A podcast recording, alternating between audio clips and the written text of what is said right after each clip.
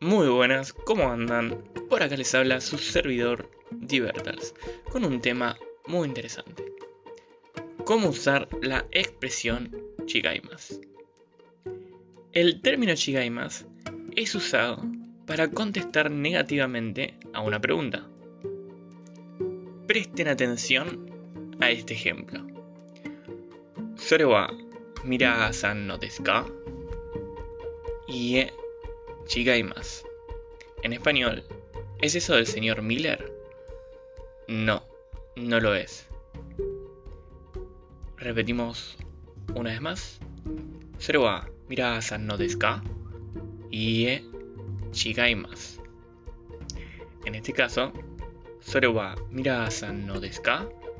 En español sería ¿Es eso del señor Miller?